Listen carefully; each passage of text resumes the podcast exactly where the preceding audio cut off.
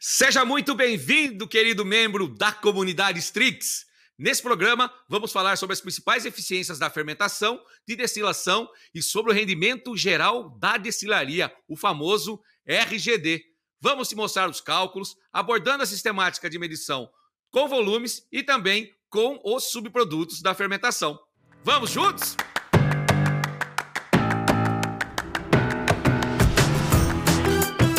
Olá, comunidade! Tudo bem? Eu sou o Éder Silvestrini e este é mais um programa Articulando. A ideia é podermos debater e conversar sobre artigos, palestras que os nossos convidados tenham escrito ou apresentado em algum evento, de maneira mais profunda, específica e detalhada. Vamos juntos? E o nosso convidado de hoje é especialista em medições e análises químicas e, com certeza, vai acrescentar muito no seu aprendizado. Você, membro da comunidade Strix, já o conhece, afinal, ele faz parte aqui do nosso time. Seja bem-vindo, Armando Gameiro, especialista da área de controle químico da Fermentec. Fala aí, Edinho. Prazerzaço voltar aqui para falar na Strix. Já fazia um tempo que não estava vindo bater papo com a comunidade. Minha primeira aparição aí no Articulando. Acho que vai ser bem da hora aí esse bate-papo nosso. Vamos que vamos. Tenho toda a certeza, Armandão. E nós, da Strix, né, já agradecemos a tua participação aqui no Articulando. Você sabe que você já é de casa, né, pai?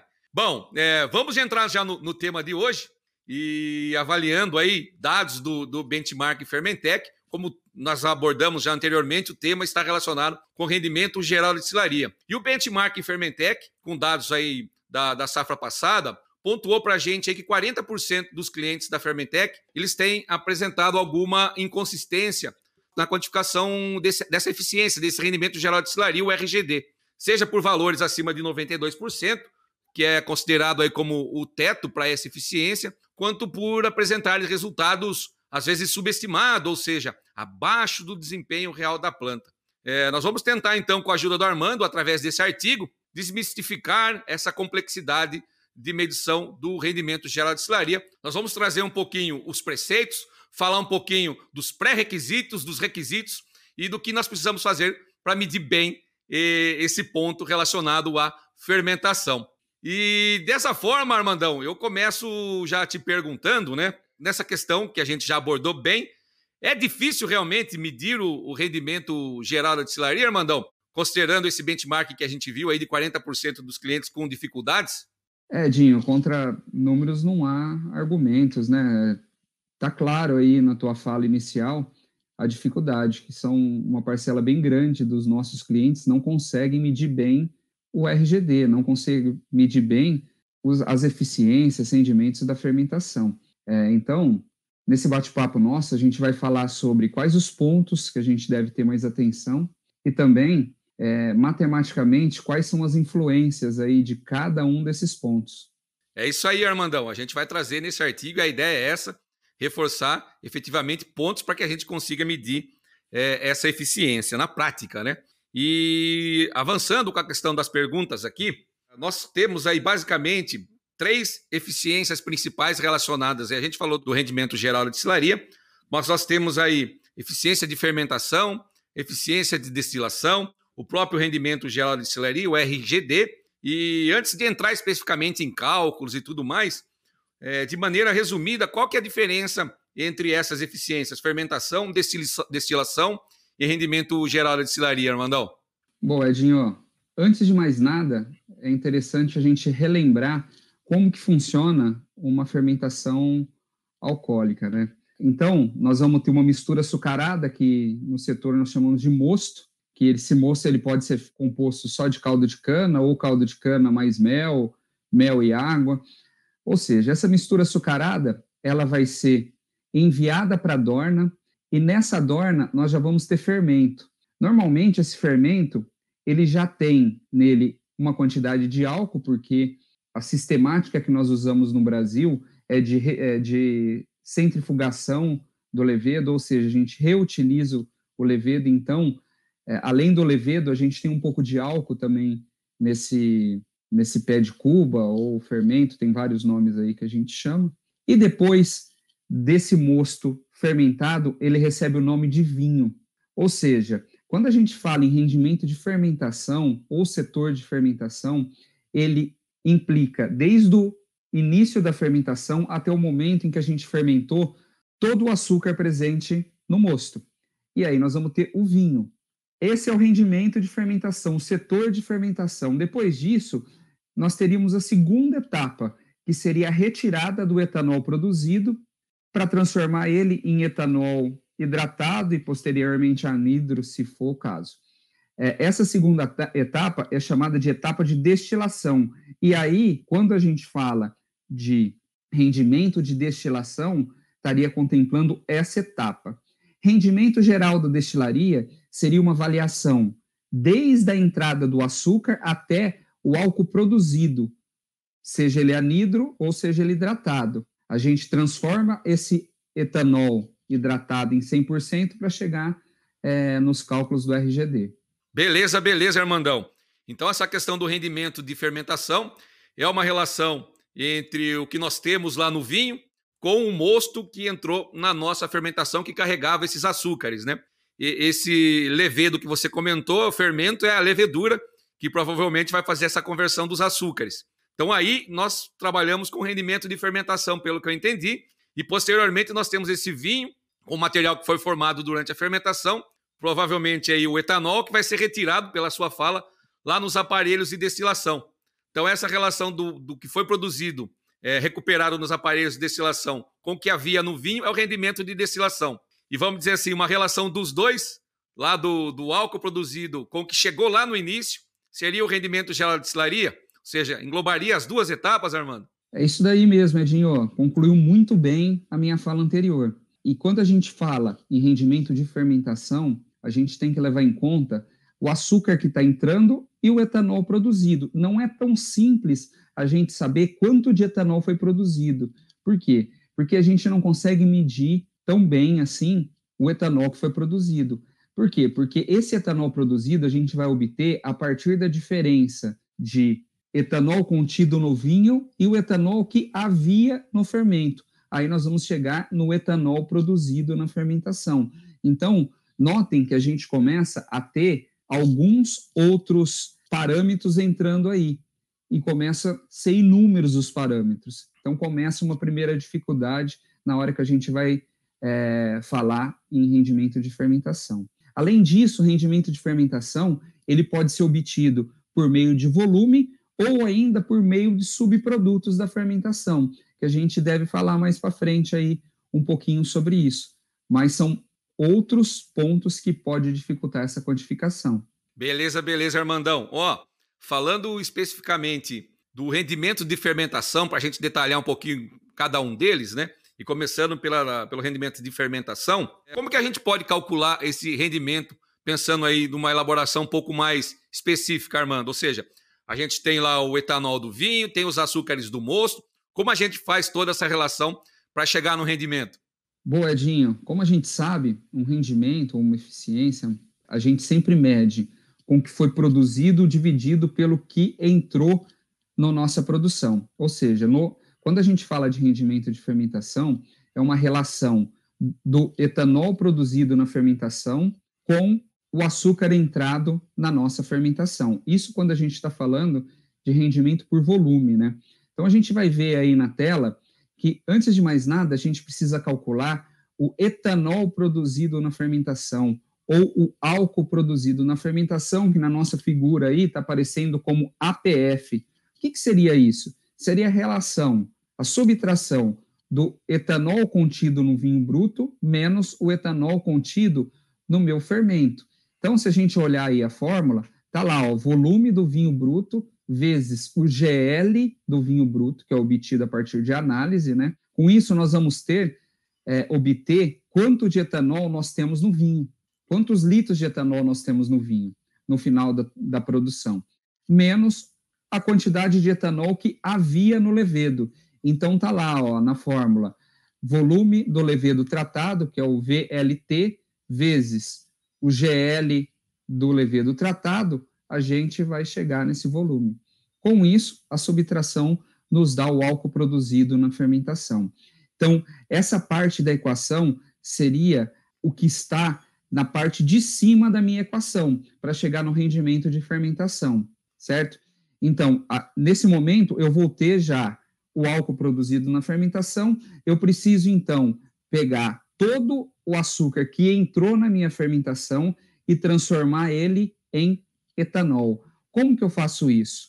Eu faço como está aparecendo aí na fórmula. Ó. Eu tenho que chegar no volume do mosto, multiplicado pelo ART do mosto, que é obtido na, é, no laboratório também, certo? E multiplicado por um fatorzinho estequiométrico, que é 0,6475. O que, que isso significa, o 0,6475? Ele significa que é em 1 kg de RT, eu vou gerar 0,6475 litros de etanol.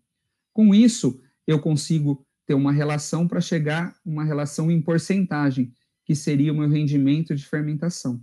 Muito bom, Armando. Então, nós temos aí que calcular o álcool produzido na fermentação ou etanol produzido na fermentação, que é basicamente aí essa diferença do álcool que nós temos no vinho pelo álcool que recirculou, que retornou nesse processo aí através do leveiro tratado, né, como você comentou no início.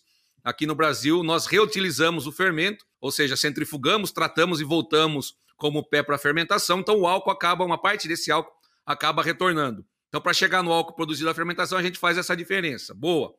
E para chegar no rendimento, a gente tem que converter o álcool que veio no mosto, através do volume da análise do laboratório, em álcool teórico. Seria algo nesse sentido, né, Armando? Um, um álcool possível de ser produzido? Exato, a gente transforma o ART que tinha no mosto em etanol, que seria, se a gente conseguisse converter todo o açúcar em etanol, teria esse valor que está na parte de baixo da equação, sem ter nenhum tipo de perda. Lembrando que você já na primeira, nas primeiras colocações tua, você falou que hoje o rendimento teórico máximo é 92%. Ou seja, por volta de 8% desse açúcar que entra no mosto, ele vai acabar não sendo convertido para etanol ele vai ser convertido em outros compostos, que são os subprodutos que a gente chama. Boa, e a gente vai falar um pouquinho mais de subprodutos na sequência, né? Então a gente tem o álcool produzido na fermentação em relação ao álcool possível de ser produzido pelo mosto, considerando a questão estequiométrica e o fator 0,6475 que o Armandão trouxe para a gente aí. Para mim tá super claro, Armandão, e tenho certeza que para os nossos ouvintes também. Se não ficou, o pessoal vai interagir com a gente e a gente volta a bater um papo sobre é, o rendimento de fermentação. Dando sequência, Armando, vamos falar um pouquinho agora do rendimento de destilação. Então temos o álcool produzido lá no vinho, a gente precisa recuperar esse álcool aí para poder colocar lá no tanque, vender, levar para os veículos, enfim, para as bebidas destiladas. Como que a gente pode calcular esse rendimento de destilação, Armando? Levando em conta também essa questão aí do volume que você comentou, um pouquinho mais de cálculos para a gente trazer para os nossos ouvintes aí da comunidade. Legal, Edinho. É, assim como eu disse anteriormente, quando a gente fala em rendimento, seria o produto dividido pelo que está entrando no nosso processo, né? Então, o que é o produto? O produto é o etanol final, é o etanol hidratado, se a gente tiver somente as nossas colunas convencionais, certo? dividido pelo etanol produzido na fermentação, que é o que está entrando de fato nas nossas colunas. Então, aquele APF ou EPF que tinha na conta anterior, vocês podem ver que nessa conta ela também entra aí. Ou seja, é calculada da mesma forma. É a subtração do álcool contido no vinho menos o álcool contido no levedo. Com isso, a gente chega numa relação, numa porcentagem que, quanto mais próxima de 100, melhor. Embora nesse rendimento específico existe algumas distorçõezinhas, principalmente quando a gente fala em GL do levedo tratado, que faz com que muitas das vezes o rendimento de destilação acabe ficando com valores acima de 100. Mas é importante a gente fazer esse controle do rendimento de destilação, porque Existem algumas perdas que a gente não consegue quantificar, por exemplo, perda de degasagem. Mesmo a gente tendo um rendimento de destilação que a tendência é ser acima de 100, se em um dia específico, uma semana específica principalmente, que a gente costuma trabalhar com semanas, se nessa semana esse rendimento cair, pode ser que a gente esteja perdendo muito em degasagem. Então, é um parâmetro para a gente observar aí semanalmente é, ou pelo menos a cada três dias, para fazer esse controle. Beleza, beleza, Armandão. Olha, então tá aí na, na a fórmula que você passou para gente aí, né? É o litros de, de etanol produzido a 100%, dividido pelo álcool produzido na fermentação. É, dá para gente aí o rendimento da destilação, como você comentou, produto em relação ao que chegou lá, no caso, o álcool produzido da fermentação, é o álcool que estava no vinho, né? Essa relação aí, esse cálculo, ele é aplicado com a sistemática de volumes, Armando? Existe alguma outra fórmula de a gente, alguma outra forma ou fórmula para a gente calcular esse rendimento de destilação? Sim, Edinho. Aí nós estamos trabalhando com volumes, né? Então a gente está medindo o volume de o volume de mosto, o volume de levedo e o volume de vinho. Nós estamos medindo esses três volumes. O mosto é obtido indiretamente, que é a diferença entre o vinho e o levedo, mas o vinho e o levedo nós medimos efetivamente. No final da fermentação, a gente mede o vinho, e no momento em que a gente vai é, transferir o levedo para a dorna, a gente mede também nas cubas o volume dessa, desse levedo. Mas existe outra sistemática, que é a sistemática de quantificação das, dos rendimentos por subproduto. Por que a gente utiliza subprodutos também? Porque existe uma forma de fermentação que ela é uma fermentação contínua e a gente não consegue medir volumes de vinho de levedo bem medido. Nessas fermentações, o, a sistemática mais utilizada é a medição por subproduto. Então, quando a gente tem essa medição por subproduto, o rendimento de destilação especificamente que a gente está falando, ele se, se torna um pouco inviável de calcular dessa forma que nós apresentamos anteriormente. Como a gente faz, então, para calcular o rendimento de destilação? Seria 100%, né? Então, é 100 menos a perda em vinhaça e perda em flegmassa, que esse é o rendimento de destilação que nós chamamos de indireto. Aí, esse rendimento ele tende a ficar em 99,8, 99,7, dependendo da perda que nós temos aí é, em vinhaça flegmassa. Beleza, beleza, Armandão. Então, nesse caso aqui do destilação, a gente pode calcular por volumes, né, trabalhando com toda essa questão aí dos volumes do vinho, do álcool produzido, do leveiro tratado, né?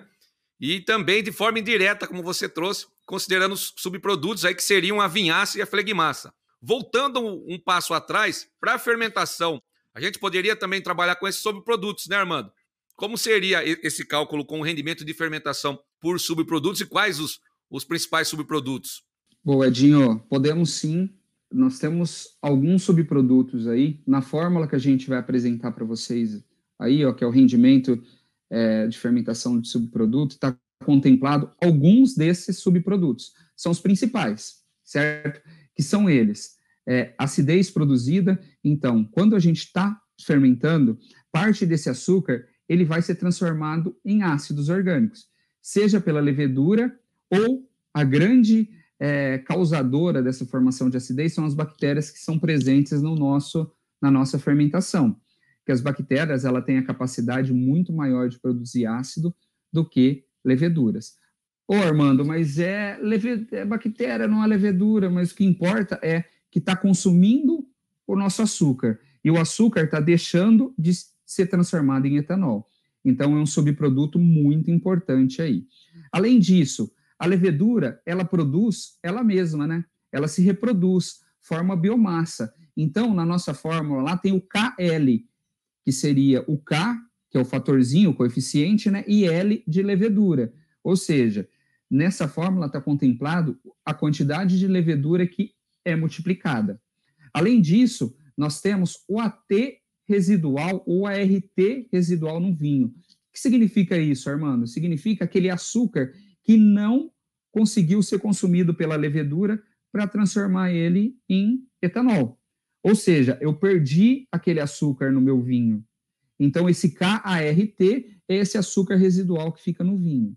Além disso, existe um outro ponto aí que é o KG, que é glicerol. Glicerol é um dos principais subprodutos que existe na fermentação e a levedura ela sempre vai produzir até 2,5% de todo o açúcar que entra na nossa fermentação acaba sendo transformado em glicerol.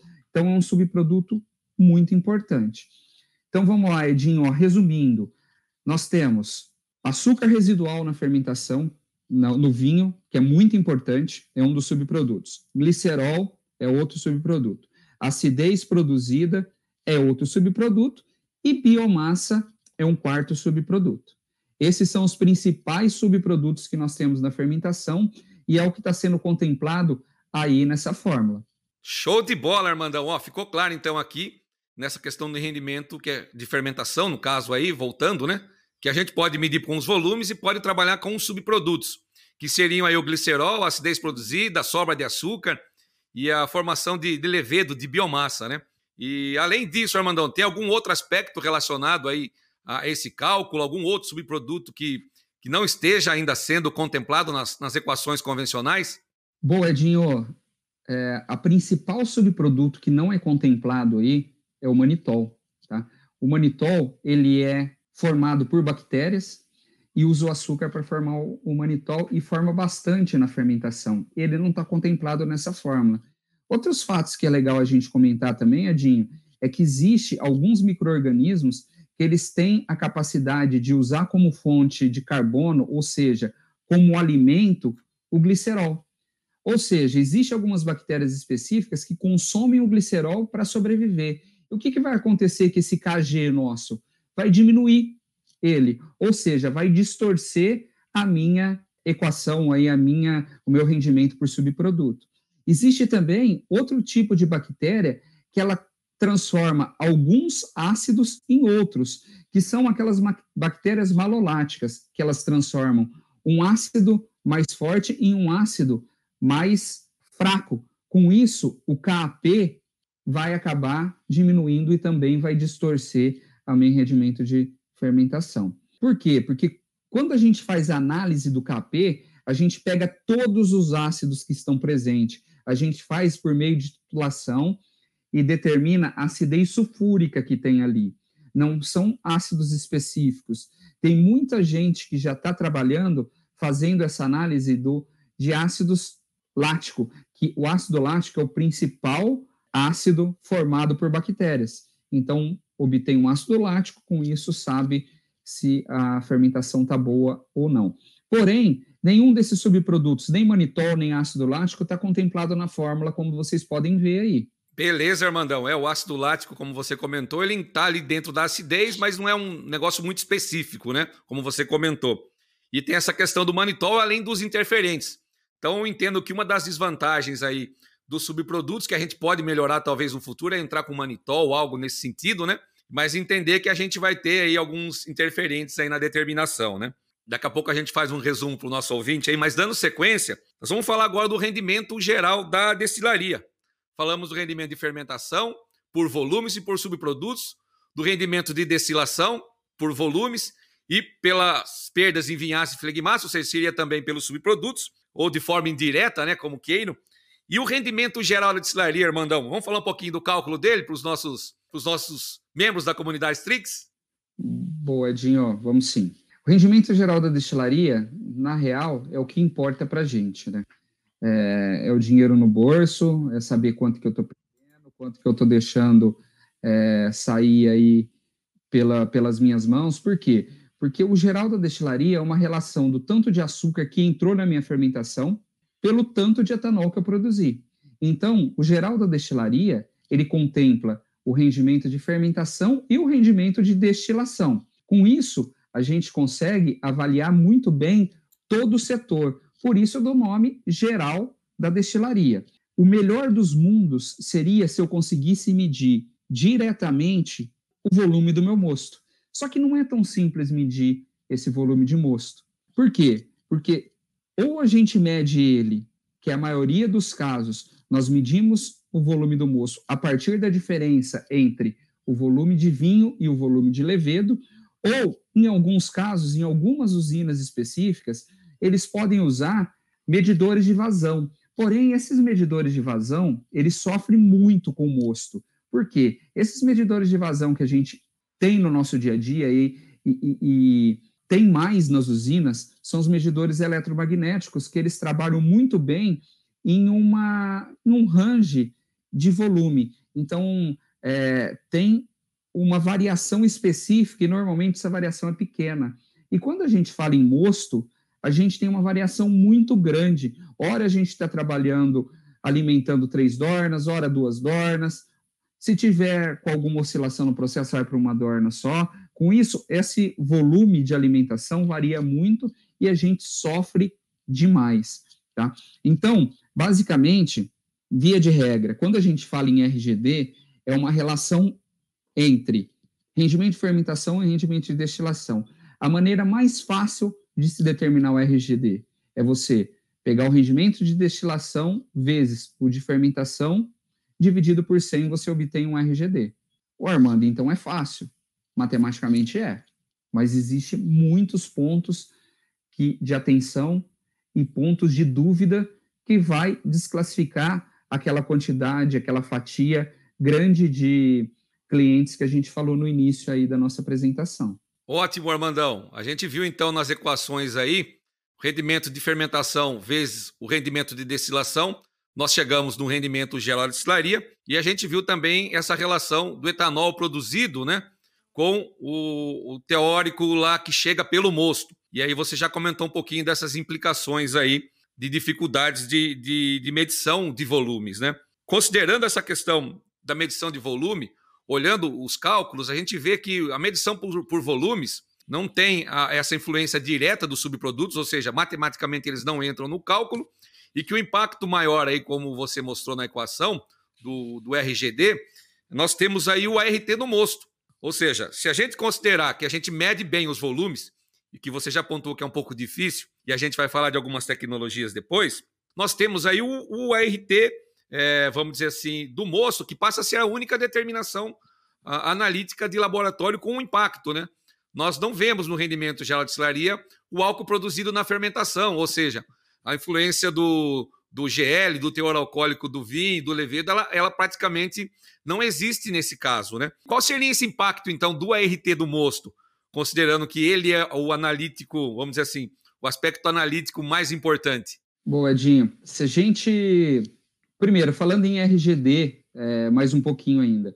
Se a gente abrir aquela fórmula, eu falei que é rendimento de destilação vezes o de fermentação vai me dar o, RGD. Se a gente abrir essas fórmulas e colocar ela toda para se calcular o RGD, nós vamos ver que o álcool produzido na fermentação, aquele APF, ora ele vai estar na parte de cima da equação, ora vai estar na parte de baixo. Ou seja, eles vão se anular. Então, determinação de GL de vinho e GL de fermento, ele não entra aí. O que vai entrar é só a RT do mosto que vai ficar nessa fórmula. Com isso, nós vamos ter lá que o grande ponto, o grande a, determinação mais importante que nós temos para obter o RGD é o ART do mosto. E se a gente vê essa outra figura aqui, ó, tem uma tabelinha que a gente está variando o ART do mosto em um ponto percentual. A gente está saindo lá de 17 e indo para 18.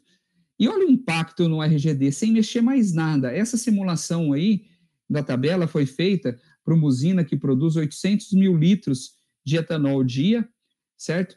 E veja, se, eu, se a gente verificar aí, de 17 indo para 18, dá mais de 5 pontos de RGD. O impacto é gigante. Então, a gente tem que quantificar muito bem esse açúcar do mosto, que é o ART do mosto ou o AT do mosto. Mas não é tão simples assim, né, Dinho? A gente convive no dia a dia, porque não é só a determinação, a gente tem que ter a coleta, conservação dessa amostra lá no processo e depois vir para a determinação do RT ou do AT dentro dos nossos laboratórios. Então é importante ter uma amostragem boa, ponderal com a vazão do mosto, que a gente já comentou que essa vazão de mosto de alimentação ela varia muito, então é importante ter isso. Outra coisa que varia muito é briques do mosto. Então, se nós tivermos uma, uma coleta ponderal, nos ajuda muito.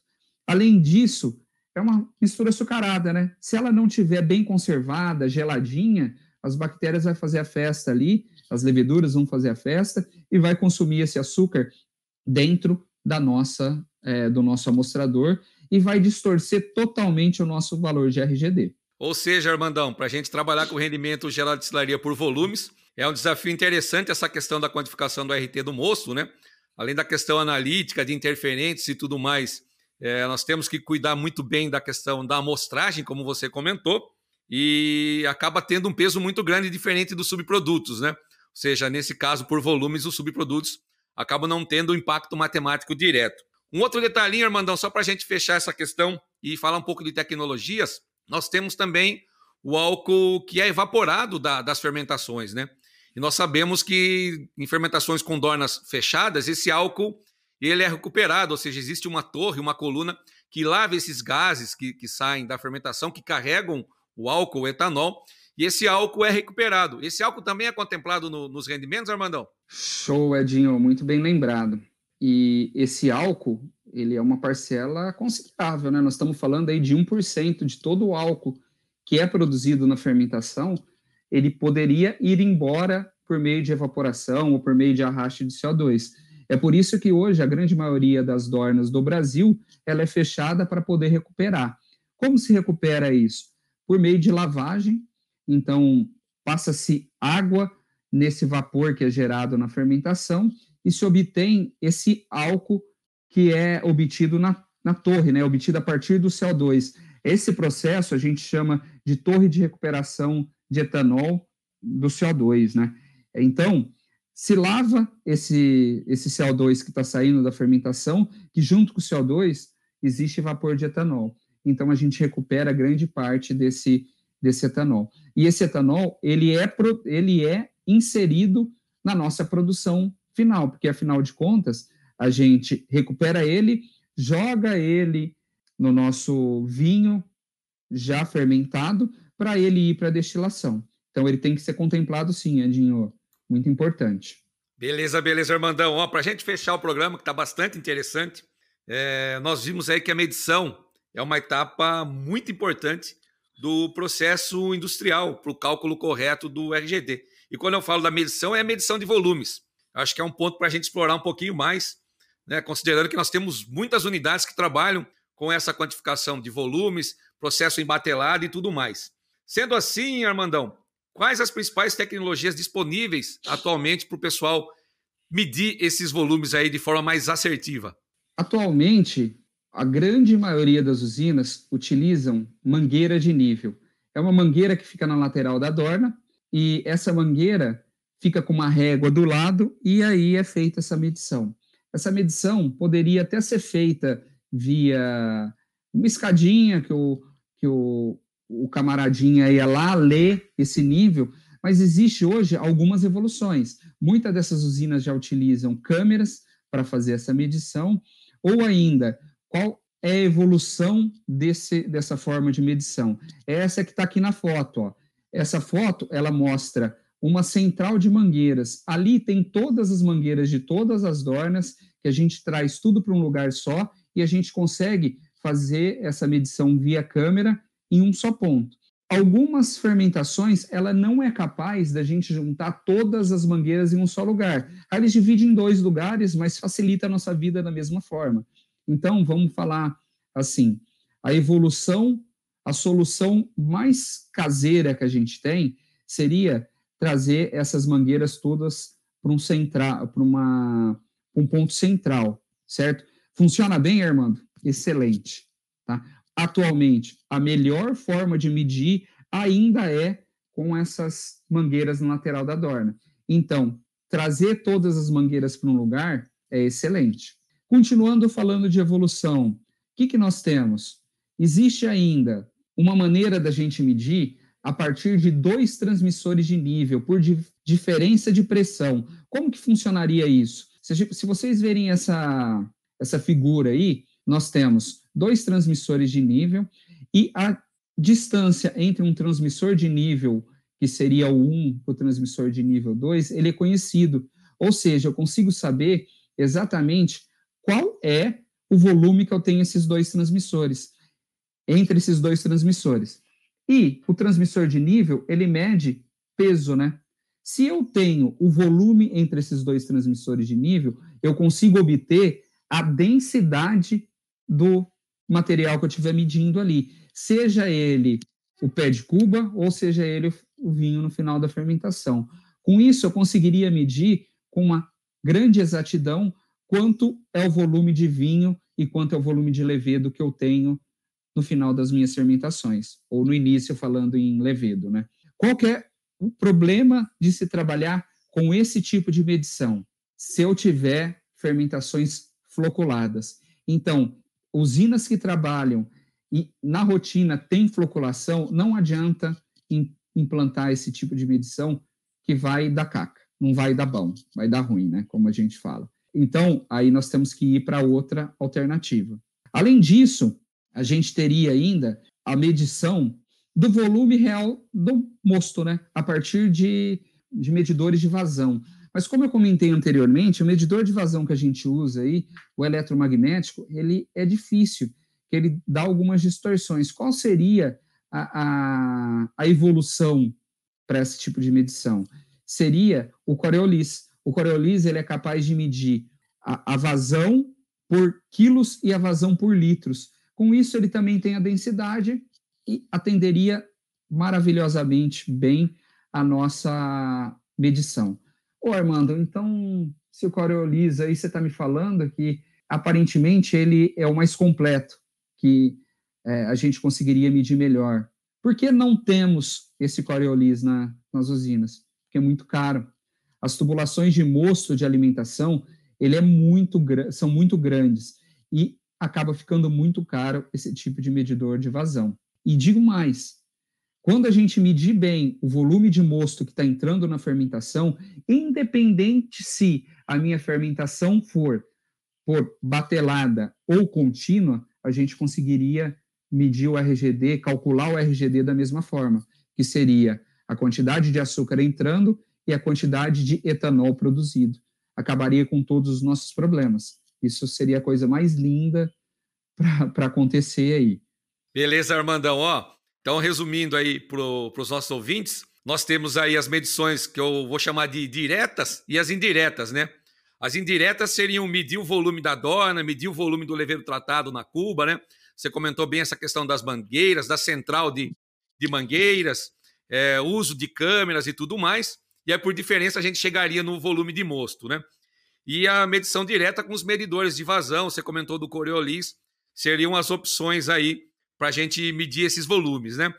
E pensando em questão analítica, só para a gente fechar, eu lembro de um programa da série Articulando, onde a gente trouxe alguns dados de safra, não me lembro se foi o programa 1 ou 2, mas nós tratamos com o Rudimar, com o Claudemir, essa questão da interferência de metodologias. Eles trouxeram um gráfico do rendimento geral de destilaria medido pelos métodos convencionais, pelo Enolane, por titulação, método químico, que tem interferência, e uma metodologia de cromatografia.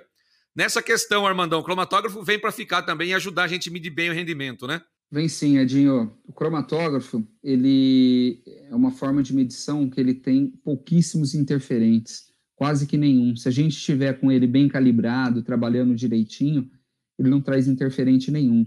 E o principal interferente aí, quando a gente compara com o método químico, que é o Enon-Elaine ou mesmo o Somogenels, são alguns compostos que são infermentecíveis, que a gente chama, que são compostos que têm a capacidade de reduzir o cobre, que é o princípio do método do ART, né, que é o açúcar redutor total, que é são os métodos químicos, e ele acaba aumentando irrealmente o ART do meu mosto e o ART do meu vinho também. Então, quando a gente trabalha com HPLC, acaba com esse tipo de interferência. Quando a gente, vou dar um exemplo bem bem legal da gente visualizar. Quando a gente fala em ART do vinho e AT do vinho, a diferença é gigante. Numa mesma usina, quando a gente passa a determinar o AT do vinho por cromatografia, esse valor dá na segunda casa decimal, abaixo de 0,07, 0,08, que são valores bem baixos para quem está acostumado a trabalhar com a metodologia é, química, né, que seria o Somogenels ou mesmo a RRT do, do vinho. Muito bom, Armandão. Ó, adorei o programa de hoje. Espero que o pessoal da nossa comunidade também tenha gostado, né? realmente essa questão do rendimento geral de destilaria é uma temática um pouco difícil, né? Espero que a gente tenha contribuído para os nossos ouvintes para desmistificar essa ideia de que medir o RGD é difícil, né? Pela, pelo que você trouxe, eu entendo que existem tecnologias e o pessoal precisa efetivamente começar a aplicar essas tecnologias nas usinas, né? Você comentou a questão de, de preço, tal, custo elevado do Coriolis, mas é algo que funciona na, na sua fala, como você trouxe, né? Então, assim, é investimento para a gente medir. Existe tecnologia, existe a cromatografia, e com esses investimentos eu tenho certeza que o pessoal vai conseguir é, medir melhor. E se ainda, querido ouvinte, ficou alguma dúvida, deixa ela para a gente aqui nos comentários ou entre em contato conosco. No próximo programa, nós vamos falar, ainda continuando essa questão de medição e falando um pouquinho de números, geração de resultados confiáveis, nós vamos falar de uma nova tecnologia. Na verdade, não é tão nova assim, a gente vai conversar um pouquinho do histórico, mas ela está voltando com força, que é a tecnologia de infravermelho próximo, tecnologia NIR infrared ou ainda NIR né, no popular. Não perca, hein? Armandão, muito obrigado pela participação e pelo excelente programa. Eu que agradeço, Edinho. É sempre um prazer a gente falar aí com a nossa comunidade e deixe seus comentários aí, dúvidas, que falando basicamente em RGD, nós temos muitos artigos falando sobre isso e com certeza nós vamos voltar a comentar algo sobre o articulando. E só contribuindo aí o NIR, ele pode contribuir muito também nas medições para rendimento de, de fermentação, destilação, o RGD. Obrigado aí e tamo junto. Vamos que vamos. Muito bom, Armandão. Pessoal, até a próxima, até mais. No próximo Articulando a gente estará juntos novamente. Valeu! Streets One.